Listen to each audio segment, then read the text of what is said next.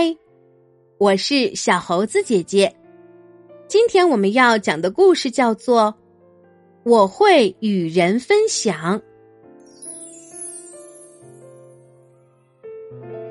这是莱纳搬家后第一次来新学校，在这里他谁都不认识。到了课间加餐的时候，莱纳什么吃的都没有。因为早晨妈妈急着送他上学，忘记给他带水果和面包了。莱纳很饿，感觉饭量变得比巨人还大。卢卡斯发现莱纳没有带吃的，主动说：“要不要分你一半？”没等莱纳回答，卢卡斯就把自己的火腿面包掰成了两半。递给莱纳一半，莱纳感激的对他笑了笑。上课的时候，老师提问：“同学们，什么东西可以拿来分享呢？”“生日蛋糕。”莱纳回答。“如果生日是同一天，就可以一起过。”双胞胎姐妹中的姐姐说：“夏天一起吃甜筒冰淇淋。”法比安说：“我吃上面的冰激凌，把脆皮桶分享给别人吃。冬天一起滑冰。”卢卡斯受到了启发，大家一起滑更好玩儿。你想不想跟我一起探索？还可以分享些什么？莱纳悄悄的问卢卡斯说。第二天早晨。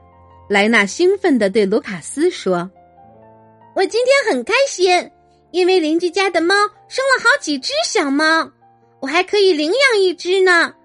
小猫特别可爱，浑身毛茸茸的。我抱着它的时候，它还会发出惹人疼爱的声音。”莱纳情不自禁的拉起卢卡斯的手，两个人高兴的转起圈儿来。现在我正在跟你分享喜悦，莱纳说。几天后，在放学的路上，卢卡斯对莱纳说：“今天我很生气，可以跟你分享我的愤怒吗？”莱纳想了想说：“可以，不过你别太激动。”嗯，早晨我不小心把餐具打翻了。盘子和杯子都摔碎了，更糟糕的是，盘子里有黏糊糊的蜂蜜，杯子里还有半杯茶，全都洒在了地上。爸爸生气的训斥了我。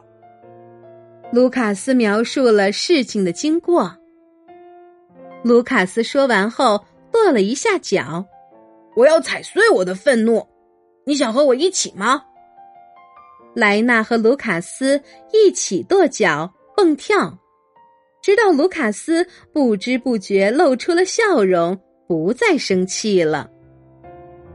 午饭过后，他们俩背着书包来到公园，书包里装的全是他们各自心爱的玩具。他们把玩具全部倒在草地上，一起分享。骑士要去参加化妆舞会，卢卡斯给他戴了一顶洋娃娃的帽子。莱纳找出了一个迷你手电，用它可以照亮芭比家的储物间。虽然卢卡斯的闹钟坏了，但是卢卡斯舍不得扔掉，因为它是夜光表。莱纳还带来了一本书。莱纳对卢卡斯说。爷爷说：“时间可以被分享，这怎么可能？”卢卡斯觉得不可思议。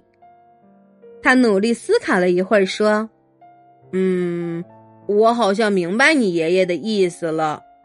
比如，我的奶奶自己一个人住，她很期盼我去陪伴她。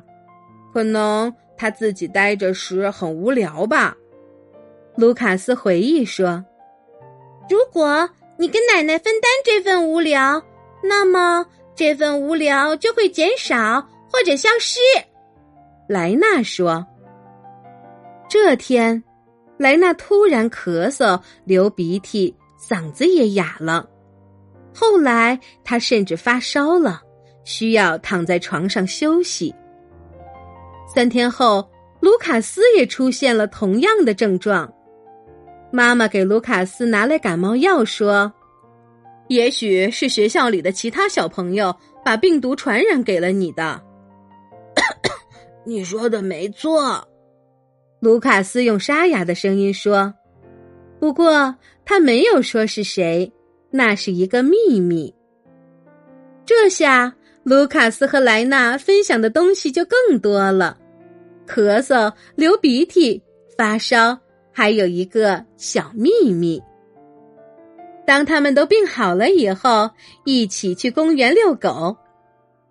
爷爷说：“我要有责任心，他才能放心的。”把他的狗狗哈姆雷特交给我，让我牵着它散步。莱纳说：“哈姆雷特喜欢拽着绳子撒欢儿，还时不时的停下来嗅嗅路边。我们一起陪着哈姆雷特散步吧。”卢卡斯提议说：“责任也可以共同承担的。”于是他和莱纳轮流牵着哈姆雷特。在学校上室内体育课的时候，同学们一起踢足球。法比安和卢卡斯各自组建了一支球队。法比安率先选择了莱纳做队友，没想到莱纳竟然是第一个射球入门的人。莱纳像电视里的足球明星一样欢呼庆祝。他的队友们共同分享着这份喜悦。下次我一定先选你，卢卡斯有些遗憾的对莱纳说：“那还得看我选不选择你的球队呢。”莱纳调皮的说：“到了美术课时间，今天我们来画画，不过这次是需要两个同学共同完成一幅作品。”老师说：“先想好你们要画什么，比如长着彩色翅膀的蝴蝶，站在草地上的怪兽，航行在大海上的船。想好了就开始动手画吧。”莱纳和卢卡斯讨论了一会儿，就有了主意。他们一起画了一幅特别棒的彩碎愤怒图。亲爱的小朋友，什么是大家可以一起分享的呢？火腿面包和生日蛋糕，亲爱的玩具，滑冰场和足球场，喜悦和愤怒，时间和责任，一起画的画，还有一句悄悄话：祝我们的友谊万岁，我的好朋友。亲爱的小朋友，好朋友之间。都会分享什么呢？会分享好吃的和好玩的，还会分享快乐的事情和悲伤的感受。好朋友之间好像什么都可以说，还可以一起去做好多事。你有好朋友吗？你和好朋友最喜欢做的事情是什么呢？好啦，今天的故事就是这些内容。喜欢小猴子姐姐讲的故事，就给我留言吧。